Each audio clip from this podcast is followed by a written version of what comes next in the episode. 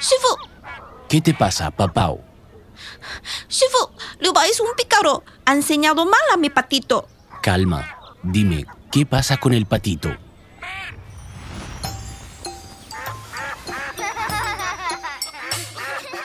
Mi patito, diviértete aquí con Liu Bao. Voy a hacer compras para Shifu. Volveré pronto.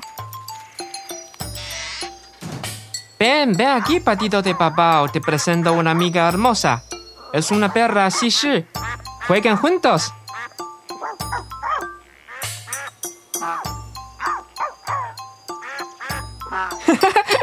¡Qué gracioso!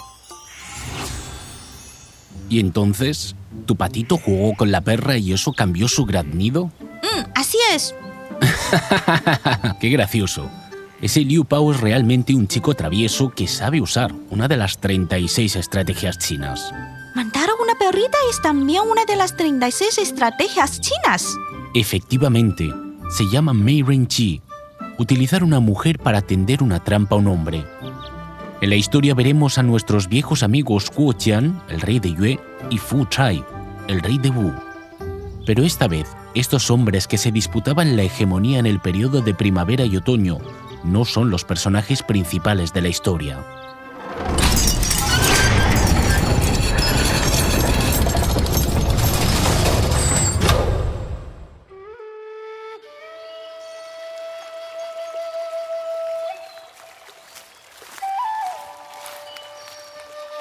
Es tiempo de marchar, señor Fan. ¿Todavía está preocupado por nuestro rey? Ay, ¿cómo no hacerlo? Aunque me he repatriado, Su Majestad sigue detenido en el estado Wu como esclavo de rey Fuchai, sufriendo un sinfín de humillaciones. No sé cómo lograr su regreso. ¿Dónde estamos?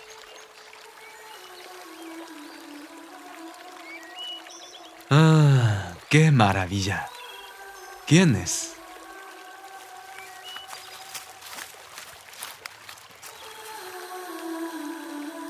Nunca he visto a una mujer tan bella. ¿Acaso es una ninfa? Estimado señor, ¿quién es aquella joven que está lavando la seda? Se llama Shishi, de la aldea Yulo, que se ubica cerca del riachuelo. Una chica campesina con una belleza divina. Su belleza es extraordinaria. Dicen que cuando ella lava la seda en el agua del río, los peces se van al fondo deslumbrados por su belleza. Fantástica. Maravillosa. ¿Está enamorado de la chica, mi señor? ¿Eh? No, no. Es que nuestro estado Yue ya tiene esperanza. Pero eso depende de la voluntad propia de la joven.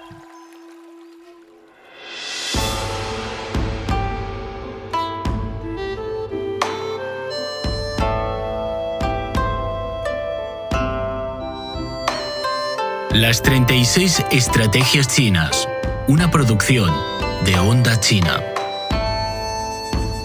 Utilizar una mujer para tender una trampa a un hombre.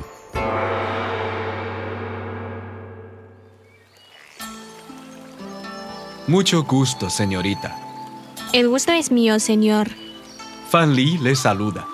Mi nombre es familiar a su oído. Señor Fan, dicen que usted acompañó al rey en el estado Wu. ¿Por qué se presenta en nuestra pequeña aldea? Es cierto. Hice todo lo posible por sobornar a los subordinados del rey de Wu para lograr la liberación de nuestro rey. Entiendo. ¿Y cómo está la majestad? El rey sirve ahora a Fuchai como esclavo. A decir verdad, miserable. Me da pena e indignación el saber que nuestro rey se ha convertido en siervo de otro país. Qué lástima que no pueda hacer nada por la patria. Nuestro país cuenta con un inmenso territorio y una población numerosa, pero Wu es más poderoso. No somos capaces de rescatar a su majestad con nuestra fuerza armada. Tengo un plan. Sin embargo... Mi señor, sé que usted, en calidad de noble, no se dignaría visitar a una plebeya como yo sin razón. Dígame con franqueza lo que quiere, por favor. usted comprende a fondo la causa justa de la patria. Así que debo ser sincero. El reino Yue necesita su inteligencia, valor y sacrificio. Estoy dispuesta. Fan Li explicó a Xi Shi su plan con detalles. Tras vencer a su archirrival Kuo Qian, Fu Chai se convirtió en un tirano arrogante y ambicioso y bajó la guardia contra Yue. Gracias a los sobornos que Fan Li había ofrecido al chambelán Pu Pi, no solo el ministro logró volver, sino que también se disminuyó momentáneamente el riesgo del rey retenido en el país enemigo. Fan Li creía que con un codazo más a la ya corrupta gobernanza de Fu Chai, Yue conseguiría la venganza.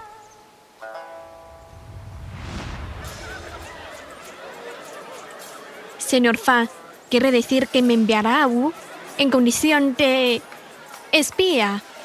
No será usted una espía normal. Fu Chai ya no es el conquistador que era. Duerme sobre los éxitos logrados y se obsesiona por los placeres sensuales. Deseo que con su compañía e influencia sobre Fu Chai le haga depender de los funcionarios ruines, marginar a los leales y perder el interés de ser un gobernante competente. No soy más que una chica rústica. ¿Cómo podré hacerlo? Por eso le traigo aquí, la casa real de Yue. Ya tiene una cara que hasta las diosas envidian, pero no es suficiente. Aquí le enseñaremos la etiqueta, la cultura y las artes, de manera que conquiste al rey de Wu con su encanto único. Me esforzaré por aprenderlo todo.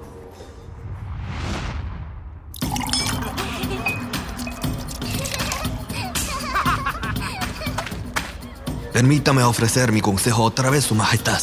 Jian no es una persona ingenua. Si hoy no lo exterminamos, mañana nos matará a todos. Tome la copa, mi primer ministro. Aquel Gou Jian ya es mi sirviente y cuida de mis caballos. Incluso probó mis excrementos.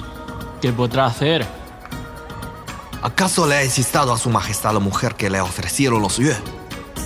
No se preocupe, no olvido sus importantes contribuciones al país. Pero ahora que menciona a Xi Shi, ¡ay! ¡Qué linda y dulce! Fu Chai, ¿no sentirá vergüenza cuando se encuentre con su difunto padre rey en el cielo? Recuerda que yo soy el rey. Te mataré si insistes en el desacato. Por la vanidad, por la mujer. Máteme, su majestad. Y luego cuelgue mis ojos sobre la puerta de la ciudad para que yo pueda ver cómo el ejército de Yue entrará en nuestra capital. Guardias, saquen a este viejo fuera de mi vista y ejecútenlo. De menos del país a cambio de una mujer. Tras la muerte de Wu Zixi, nadie pudo impedir al rey Fu Chai mimar a Xi Shi, confiar en chambelanes corruptos y vivir en libertinaje. Gracias a la ayuda de Xi Shi, Huo Qian fue repatriado. Una vez de vuelta a su propio país, se dedicó a la preparación de la guerra de represalia. Pero Fu Chai no se dio cuenta, olvidando totalmente a su viejo enemigo. En el año 484 a.C., el rey de Wu consiguió una gran victoria en su invasión al estado Qi. Más tarde dirigió el grueso de su ejército a Huan Shi para disputar con Jin el liderazgo de la Alianza de Estados. Espero que Su Majestad vuelva a mi lado como el rey de los reyes. No te preocupes, mi amor. Quien se atreve a no someterse ante mis fuerzas, volveré pronto para acompañarte.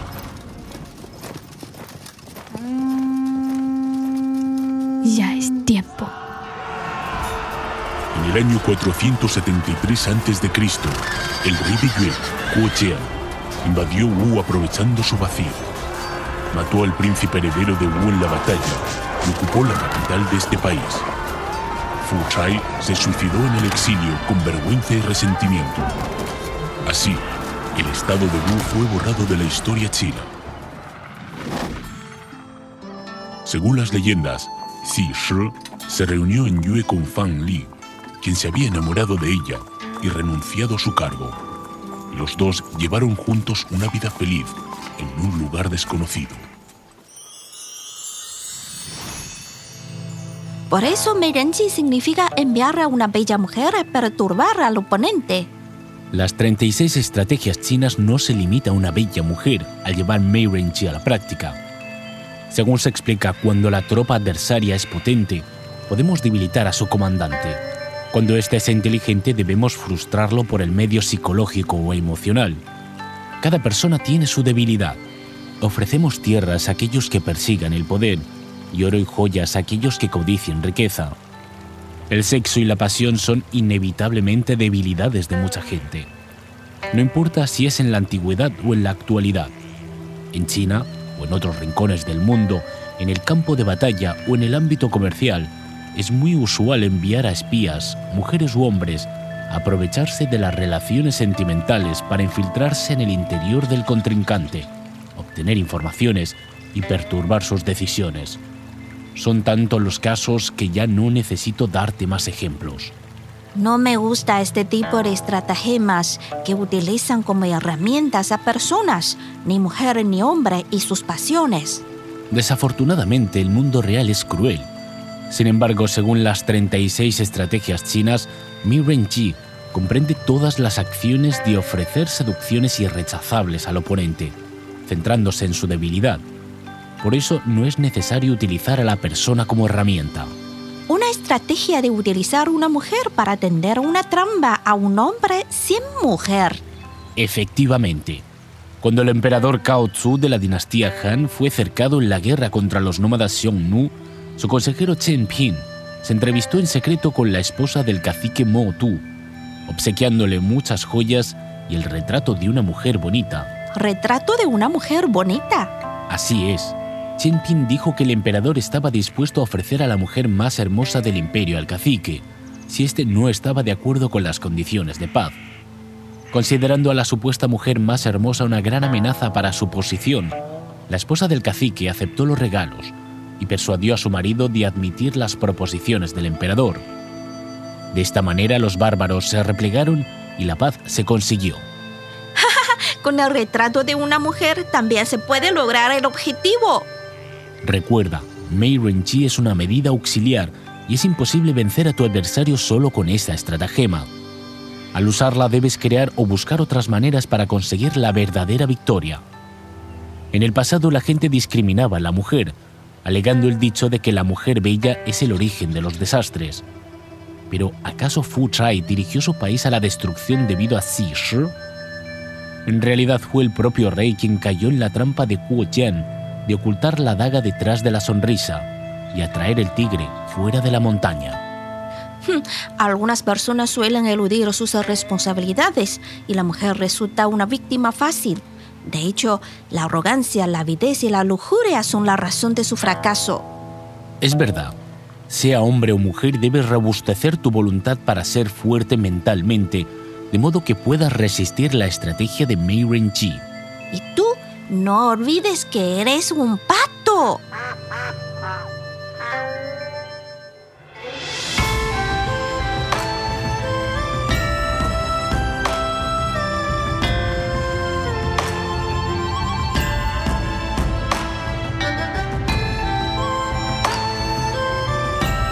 Las 36 Estrategias Chinas, una producción de Onda China.